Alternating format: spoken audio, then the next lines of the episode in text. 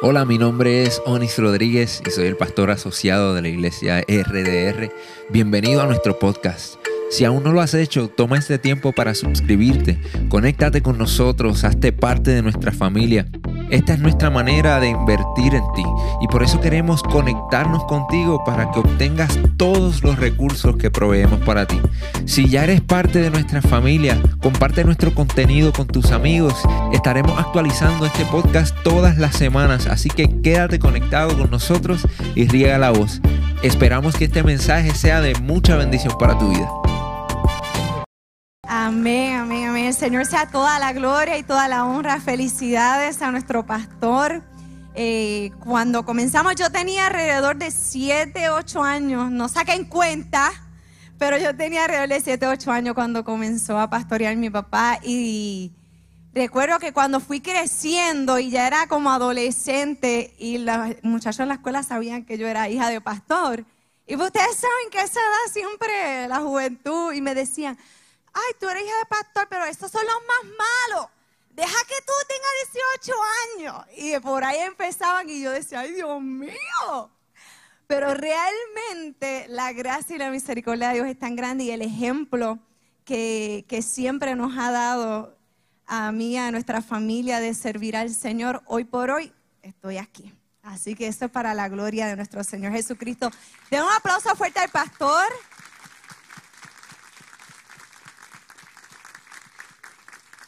Dios es bueno. Todo el tiempo y todo el tiempo Dios es bueno. Dígale al que está a su lado ahí, dígale, Dios es bueno. God is good all the time. And all the time, God is good. Y durante esta pasada semana hemos estado hablando, ¿verdad? El Espíritu Santo, el Señor nos ha estado hablando a nosotros como iglesia de la importancia de ser la iglesia que Dios quería que fuéramos. La iglesia que nuestro Señor estableció, la importancia de en este tiempo, en el 2021, nosotros poder saber de qué saber cuál es nuestro lugar como iglesia de Cristo. Y ha sido poderoso. Durante estas semanas, el pastor Onis y, y el pastor Víctor han estado nutriéndonos de que somos el cuerpo de Cristo, somos la familia de Dios, la novia de Cristo, templo de Dios, columna y fundamento de verdad, el rebaño del Señor y la manifestación del reino de Dios. Y algo que durante estas semanas he estado calando en mi corazón y el Espíritu Santo ha estado inquietándome es a la verdad de que la iglesia, y cuando digo iglesia hablo de, ustedes, de tú que estás aquí sentado hoy, de quien nos está viendo a través de las redes, de cada uno de nosotros, la iglesia es la continuación de la manifestación de Cristo en la tierra. Lo voy a repetir otra vez para que por si acaso se le olvidó las pasadas semanas puedan reforzarlo. La iglesia, tú y yo somos la continuación de la manifestación de Cristo Jesús en la tierra. Dale un aplauso al Rey de Reyes.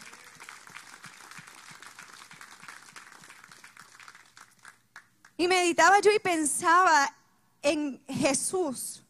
Si somos la manifestación de lo que Jesús hizo cuando estuvo en la tierra, ¿Qué cosas hizo Jesús? Y una de las cosas que Jesús cuando vino en carne, humanamente a la tierra, una de las cosas que él hizo y enfatizó fue traer esperanza al pueblo. Tú y yo tenemos que ser la iglesia que traiga la esperanza al mundo. Si queremos ser la continuación de Cristo, de lo que Cristo hizo, porque Cristo mora en cada uno de nosotros, lo quiera o no lo quieras entender, tú estás llamado a ser portador de la esperanza que hace más de dos mil años Jesús vino a darle al mundo. Me encanta cuando Jesús comenzó su ministerio como tal. Él salió después de ser tentado por Satanás y venció, salió y comenzó su ministerio. Y una de las cosas que él hizo comenzando fue ir a la sinagoga, fue ir a una iglesia, a un lugar como este. Y le voy a leer en Lucas 4, 16 al 21 lo que hizo Jesús empezando su ministerio. Esto era como que diciéndole al mundo, esto es lo que yo vine a hacer. Dice Lucas 4, 16, 21, un sábado como era de costumbre, Jesús fue a la sinagoga. Cuando se levantó a leer, le dieron el libro del profeta Isaías. Jesús lo abrió y lo leyó. Y dice, el Espíritu de Dios está sobre mí, porque me eligió y me envió para dar buenas nuevas a los pobres, para anunciar la libertad a los prisioneros, para devolverle la vista a los ciegos, para rescatar a los maltratados y para anunciarles a todos, este es el tiempo que Dios eligió para darnos la salvación. Jesús, Jesús cerró el libro, lo devolvió al encargado y se sentó. Y luego dice algo que me, me, vuela la cabeza, porque dice, todos los que estaban en la sinagoga, todos, dice que se quedaban mirándolo, se quedaban mirando a Jesús. Estamos hablando de un pueblo, Israel, que era oprimido por imperios, que en este tiempo estaba siendo oprimido por el imperio romano, que ellos llevaban años de años de años esperando el Mesías porque estaban las profecías de los profetas. Y ellos estaban esperando quién nos va a salvar, cuál va a ser la esperanza de nuestra nación, qué va a suceder. Y luego llega esta persona, coge el libro de Isaías, lee estas palabras. Y yo me pongo a pensar y yo digo, yo me imagino la manera que Jesús leería eso, su mirada, la voz, cómo sonaría, que todos ellos, como que yo creo que en lo más profundo de su corazón, entendían que algo aquí estaba pasando. Dice que lo miraban. Y dice que Jesús entonces le dijo a todas esas personas que lo estaban mirando, hoy. No ayer, no mañana, dice hoy se ha cumplido ante ustedes esto que he leído. Jesús le estaba diciendo, llegué yo, llegó la esperanza, llegó la salvación que ustedes estaban esperando. Un pueblo oprimido, marginado, vagando extranjero, y Jesús hace esta afirmación tan poderosa de lo que Él iba a hacer. Jesús entendía que su trabajo era traerle esperanza a un mundo que estaba en desesperanza. Y tú y yo, iglesia, y cuando digo iglesia, hoy principalmente me enfoco en tú como persona. Tú y yo somos la continuación de la manifestación de Cristo en la tierra. Tú y yo somos la esperanza del mundo. Y no quiero que, quizás diga, sí, yo sé la esperanza del mundo, de tú sabes, eso es tan cliché, todos los cristianos siempre se pasan diciendo, ay, no te preocupes, todo va a estar bien, Dios está contigo. Ay, no te preocupes, confía. Yo no estoy hablando de un cliché religioso. Yo no estoy hablando de una mera expectativa de que, ay, yo espero que las cosas te vayan bien, yo espero que te den el trabajo, yo espero que tu esposo vuelva al hogar, yo espero que tus hijos vuelvan, yo espero que encuentres el propósito en tu vida. No, no, no, no, yo te estoy hablando de una verdad, no de un deseo, no de una especulación, porque mucha gente hoy en día aquí en el mundo, en el 2021, ve la esperanza como un deseo efímero, algo que quizás sucederá. No sé si sucederá ¿Vendrá o no vendrá? Vamos a ver, vamos a esperar. Pero la esperanza que Jesús vino a traer al mundo era una verdad absoluta y eterna. Yo no sé tú, pero eso es poderoso. Dáselo fuerte al Rey de Reyes. La esperanza que Jesús vino a traerle al mundo es una verdad absoluta y es eterna. Esta esperanza es la que tú y yo estamos llamados a manifestarle al mundo. No es, una, no es una esperanza de para de sufrir, todo va a estar bien, no es una esperanza basada en esas cosas emocionales, sino es que es una verdad humana que creemos de que creemos de que Dios está en control. Y vamos a ir al libro de Efesios. Pablo habla unas palabras poderosísimas. En Efesios 1, 18 al 23, le escribe esta carta a la iglesia de los Efesios, donde una manera poderosa le, hace una invitación a la iglesia y ora por la iglesia para que activen esa esperanza que el Dios le ha dado. Y dice en la palabra del Señor en Efesios 1, 18 al 23, también le pido a Dios que les haga comprender con claridad el gran valor de la esperanza a la que han sido llamados el gran valor de la esperanza que han sido llamados y de la salvación que Él ha dado a los que son suyos.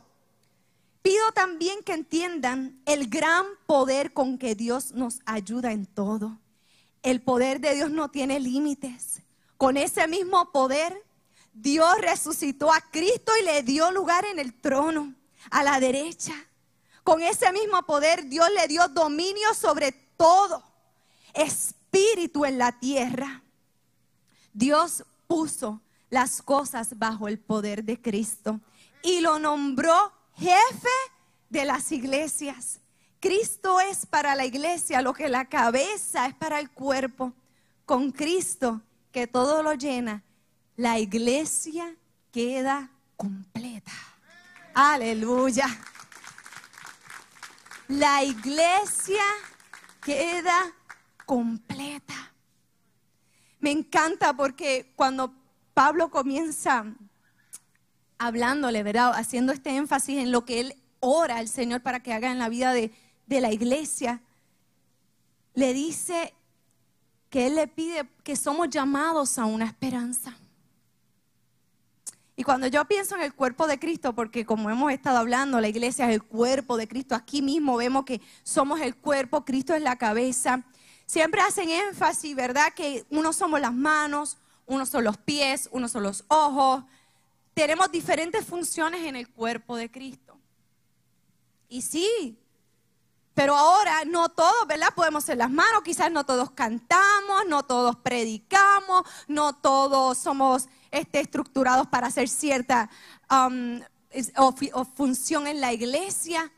Hay diferentes cosas que el cuerpo hace que quizás no todos estamos llamados a hacer lo mismo. Pero algo que el Señor sí nos ha llamado a todo, a los pies, a las manos, a los ojos, a la boca, es que somos llamados a una esperanza. Esto no es solamente, ay, no, no, esto es para aquel hermanito, porque aquel hermanito, pues tú sabes, bien, bien avivado, siempre está contento. Pues él, él tiene ese don de esperanza todos fuimos llamados a una esperanza. Quizás puede ser la persona más amargada del mundo, pero Dios puede quebrantar ese corazón y llenarlo de fe, de esperanza y amor. Esa es la esperanza que Dios nos ha llamado. Una esperanza que no distingue, que es para todos.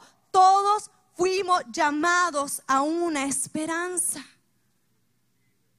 Porque no es una esperanza, un deseo, no estamos hablando de que, ay, todo va a estar bien. No, es que esa no es la esperanza que Jesús vino a anunciarle al mundo. A la esperanza que nosotros fuimos llamados. Cuando leemos ahí esos versículos, es una esperanza que nos llena de poder. Es una esperanza que nos llena de poder. En el versículo 19, ahí en Efesios 1 dice, pido también que entiendan bien el gran poder con que Dios nos ayuda en todo. Esa esperanza nos ayuda en todo y nos llena de poder. Y cuando leía esto decía, dice, ok, nos ayuda en todo. Podía quedarse, pido también que entiendan el gran poder de Dios, podía quedarse ahí. El poder de Dios está conmigo, sí, ok, pero me encanta porque él dice, con que Dios nos ayuda en todo. Y si algo no tiene un problema, no necesita ayuda. Si algo no necesita ayuda, ¿para qué sirve la ayuda? Mas Dios dice aquí que nos ayuda en todo y me encanta porque Pablo estaba ¿sabes qué? Van a pasar momentos difíciles en todo.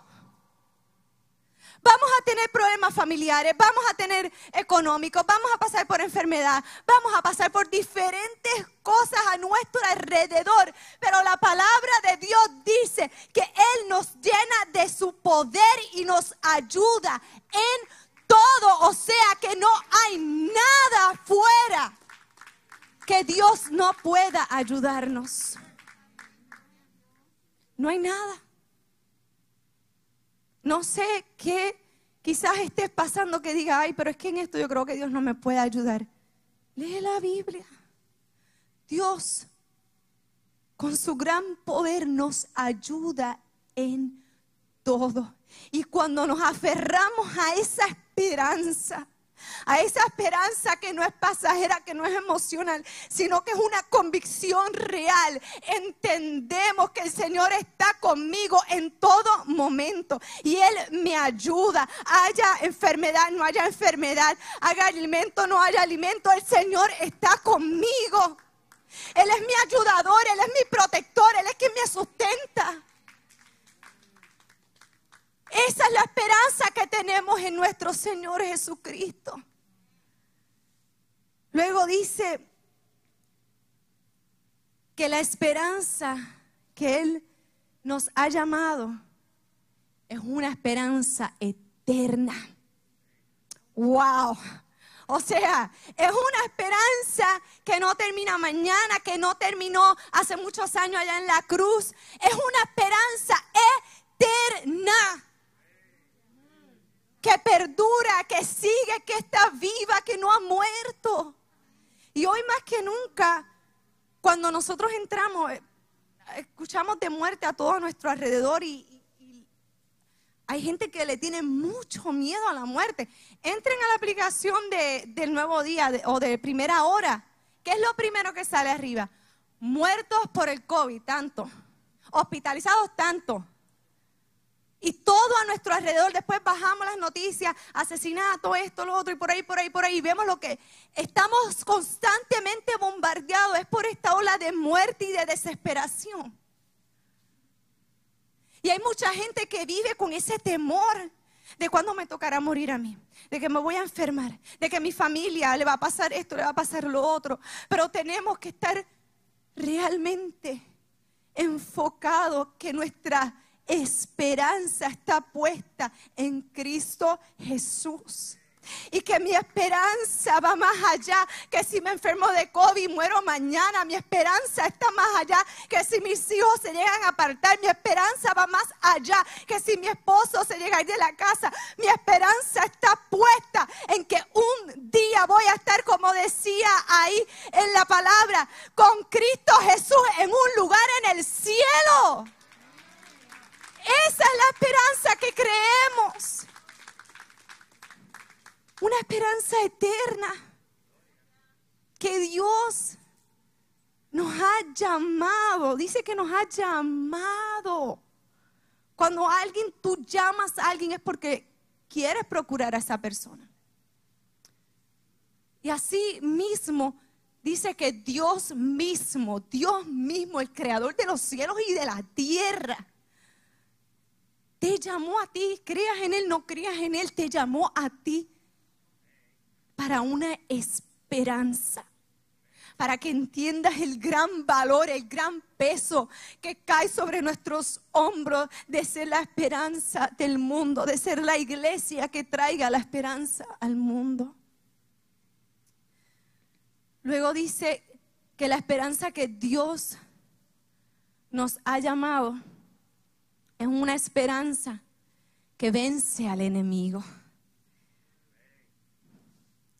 En el versículo 21 dice, con ese mismo poder, Dios le dio a Cristo dominio sobre todos los espíritus que tienen poder y autoridad. Le dio dominio y poder, o sea que está por encima a todo espíritu que tienen poder y autoridad. No hay fuerza maligna, iglesia. No hay demonio más fuerte que Cristo. No hay espíritu más grande que Cristo. Muchas veces vemos por ahí la gente, el mundo, le tiene como miedo a las cosas espirituales. Piensan que todo lo espiritual es malo. Y yo recuerdo cuando yo pequeña que a veces pues decían, ay diablo, no diga eso, que llama y lo viene. Y todo el mundo era un miedo, no diga eso, no diga esto. Y tanto así que si les soy sincera, cuando yo fui creciendo, yo pues me crié en la mente de la iglesia, uno ve de todo y a veces llegaban personas que estaban oprimidas por espíritus malignos y yo decía, ay Dios mío, tú me veías a mí que yo estaba paniqueada, si les soy sincera. Y recuerdo que yo un día, joven, yo le decía a Dios, ay Señor, yo escuchaba gente que había tenido experiencias con el Espíritu Santo buena, pero aún así yo hasta eso le tenía miedo porque decía, ay Dios mío, y si después yo me asusto. Y yo le dije, ay Señor, nunca me hayas pasado por una experiencia así, por favor. Y pasé muchos años, pero hoy en día que, que entiendo el poder que tiene Cristo Jesús sobre espíritus malignos, entiendo que hay un mundo espiritual que aunque sí, cada día, todos los días, 24/7, hay un enemigo que se llama Satanás que está constantemente tratando de desviarnos, tratando de distraer nuestra mente. Porque eso no se puede obviar, es real. Pero sobre esas cosas hay un Cristo Jesús que venció la muerte y tiene el poder y el dominio sobre cualquier espíritu, cualquier diablo, sobre Satanás. Tiene el poder. Y yo sé de que sé que aquí mismo alrededor de tu vida y de mi vida hay ángeles, arcángeles cuidándonos cada paso que damos que la batalla es real. Sí es real, no vamos a obviar, hay un mundo espiritual. Pero Cristo ha vencido. Iglesia, tú y yo estamos llenos del poder de Cristo para echar fuera demonios. No podemos tener miedo si un día vamos a un lugar y vemos opresión espiritual. Tú y yo tenemos la autoridad de Cristo para echar fuera demonios. Por el poder que Cristo nos ha dado a nosotros, por la que somos la continuación de la manifestación de Cristo en la tierra. No tengas miedo, trae esperanza, trae libertad donde hay atadura. Para eso el Señor nos ha llamado, iglesia.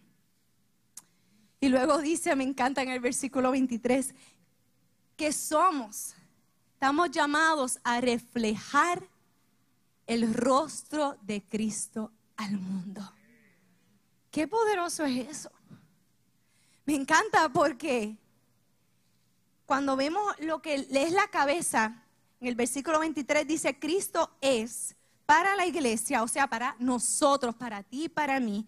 Él es lo que la cabeza es para el cuerpo. Cuando vemos la función de la cabeza, la cabeza alberga el cerebro. Ahí alberga nuestros pensamientos, nuestra conciencia, nuestras ideas. Todo lo que nadie puede ver, pero estamos aquí pensando, quizás estamos calladitos, pero en nuestra mente estamos pensando y analizando tantas cosas. La cabeza contiene receptores sensoriales sumamente importantes para, para poder vivir los ojos, la nariz, los oídos, la boca. En la cabeza está el instrumento, el instrumento de emisión de voz, donde compartimos las palabras, donde hablamos a los demás. En la cabeza están las expresiones faciales. Es la puerta para el alimento a nuestro cuerpo físico. La cara es la parte más visual que posee la cabeza humana. Pues de ella depende la identidad de cada individuo. ¿Y qué quiere decir esto?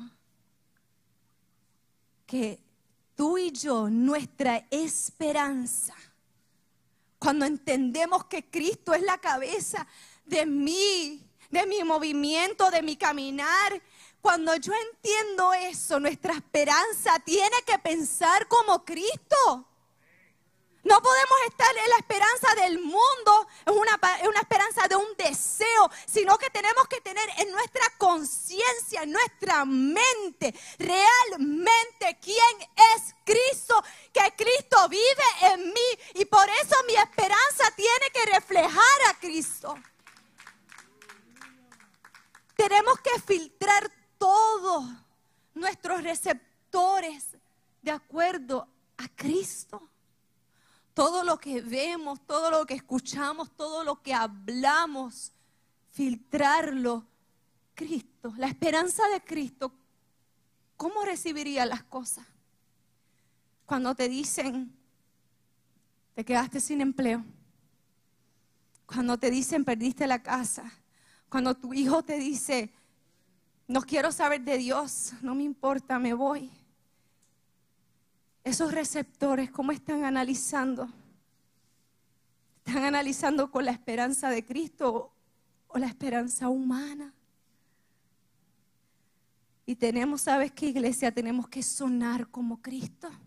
Si Cristo es la cabeza, nuestra voz tiene que sonar como Cristo. Tenemos que hablarle al mundo como Cristo, con la esperanza que Cristo habló.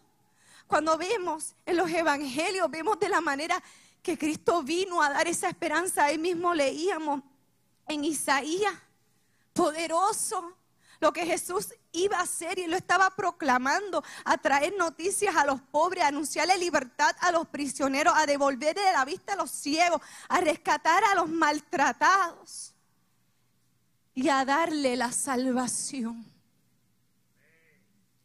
Y algo que me sorprende que Jesús estaba hablando de esperanza en Isaías, de la esperanza que él iba a traer al mundo. La gente no sabía cómo él la iba a traer, pero él sí sabía. Él sabía que esa esperanza no iba a ser en un trono con oro, caballo. No, no, no, no, no. La esperanza que Jesús iba a traer al mundo, paradójico, pero era una esperanza que lo iba a hacer sufrir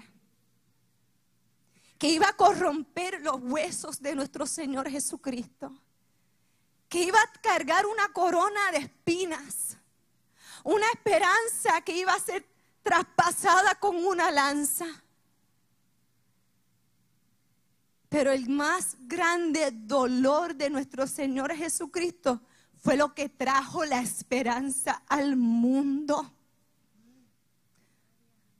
Muchas veces evitamos los momentos difíciles, muchas veces decimos, no, no, no queremos pasar por momentos difíciles. Pero sabes algo, en los momentos más oscuros de nuestra vida es cuando Dios hace la transformación más grande.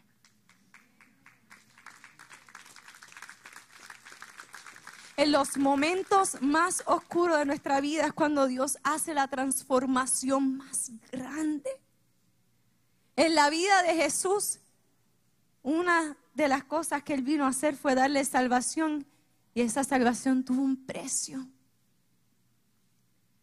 Pero fue la mayor esperanza que él ha traído al mundo. Hoy tú y yo somos perdonados, somos santificados, somos restituidos. Tenemos la seguridad de que un día vamos a caminar con nuestro Señor Jesucristo en lugares celestiales. Que esta vida pasajera, esto va a pasar, pero un día nuestra esperanza se aferra a que vamos a verlo cara a cara. No podemos, iglesia, ser la desesperanza del mundo. El mundo ya tiene bastante desesperanza. Hoy en día más todavía, tanta negatividad, tantas cosas pasando económicamente, la política, con la vacuna, no la vacuna. Las iglesias divididas, conservadoras, iglesias liberales y todo un revolú. Estamos llamados a una esperanza y esa esperanza se llama Cristo y Cristo vive en ti. Por eso es que tú y yo podemos hoy en día ser la continuación de la manifestación de Cristo aquí. Que donde quiera que estemos, con nuestra familia, nuestro empleo, en nuestras universidades, en nuestra escuela, la gente diga, tú tienes algo diferente. Tú tienes algo diferente. Y que podamos decir, con seguridad. Es Cristo. Es Cristo, es Cristo, es Cristo. La esperanza del mundo es Cristo. El mundo no necesita dinero. El mundo no necesita empleo. El mundo no necesita posiciones. El mundo no necesita sexo, el mundo no necesita nada de eso. El mundo necesita a Cristo. Hay gente desesperanzada allá afuera que necesita que tú y yo le demos la continuidad de Cristo y traerle esperanza. Así que iglesia, yo yo te invito a que cada día le digas, Señor, ayúdame a hacer la esperanza que el mundo necesita. Ahí donde estás te voy a pedir que te pongas de pie.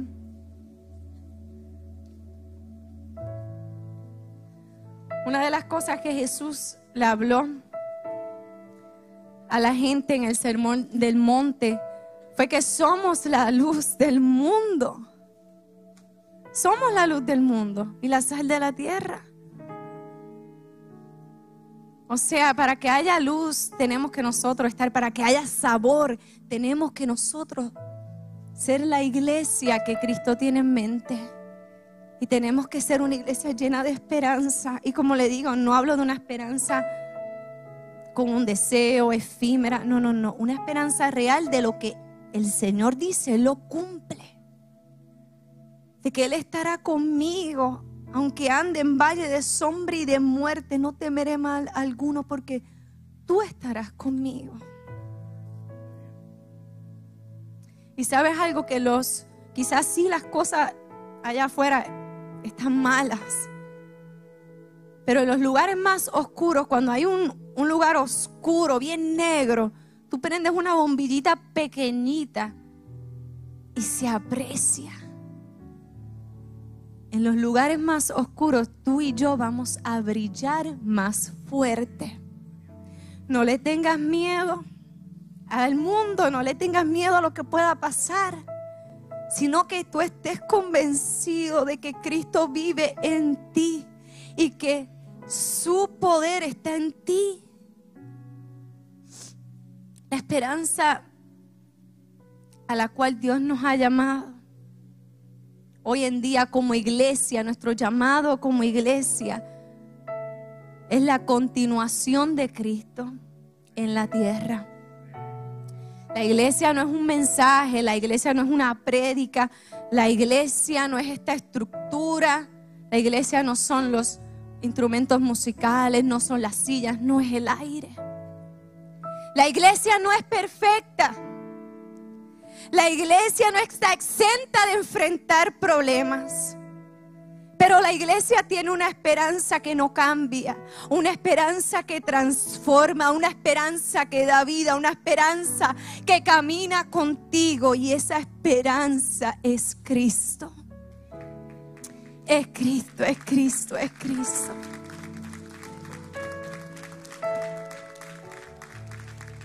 Y ahí donde estás te invito a que cierres tus ojos y hables con el Espíritu Santo, habla con el Señor y dile, Señor, si hay en mí algo de desesperanza, de miedo, yo te pido que lo transformes, que me ayudes a entender el gran valor de la esperanza a la cual estamos llamados. Que esa esperanza nos llena de poder, que esa esperanza es eterna, que esa esperanza ha vencido al enemigo y que esa esperanza te refleja a ti, Señor. Padre Santo, yo te pido que cada uno de nosotros, Señor, nos llenes más de ti. Que podamos ser portadores, Señor, de la esperanza a la cual tú nos has llamado, esa esperanza que comenzó hace miles de años atrás, que hoy en día podamos seguir dándole continuidad a esa esperanza. Que pase lo que pase, Señor, a nuestro alrededor, podamos mantenernos firmes. Que cada uno de los que están aquí en sus situaciones que están enfrentando, que haya una doble porción de esperanza. Que en medio de lo que estén atravesando ellos puedan decir, Cristo está en mí está conmigo. Yo no estoy solo ni sola. Gracias Señor por tu amor, por tu misericordia, por tu gracia y porque eres la esperanza que necesitamos. Eres la esperanza que nuestra alma necesita, Señor. Que podamos descansar en ti. Que tú estás con nosotros, Señor y que un día vamos a estar contigo en lugares celestiales. Vamos a verte cara a cara, vamos a poder, Señor, abrazarte. Y a poder ver el cumplimiento total, Señor, de nuestra fe. Señor, y si hay alguien en este lugar que nunca ha tenido un encuentro real contigo, que tu Espíritu Santo sea tocando los corazones, Señor, y sea hablando. Y si hay alguien que necesita hoy decir, Señor, entra en mi vida, entra en mi corazón, este es tu día y es la mejor decisión que puedes tomar. No te vayas de este lugar sin que podamos orar contigo. Si necesitas oración, queremos orar por ti. Somos la esperanza del mundo. La iglesia es la esperanza del mundo. ¿Cuántos pueden darle gloria a nuestro Señor Jesús? Gracias por conectarte con nosotros. Si este mensaje ha sido de bendición para tu vida, te voy a pedir tres cosas. Primero, Hazte parte de nuestra familia. Suscríbete a nuestro podcast y conéctate todas las semanas con nuestro contenido. Número 2. Comparte nuestro contenido con tus amigos. Y número 3. Considera la posibilidad de asociarte con nosotros. Si Dios ha impactado tu vida a través de este ministerio, ayúdanos con tus donaciones a continuar bendiciendo a mucha gente. Lo puedes hacer yendo a iglesiardr.com diagonal donaciones.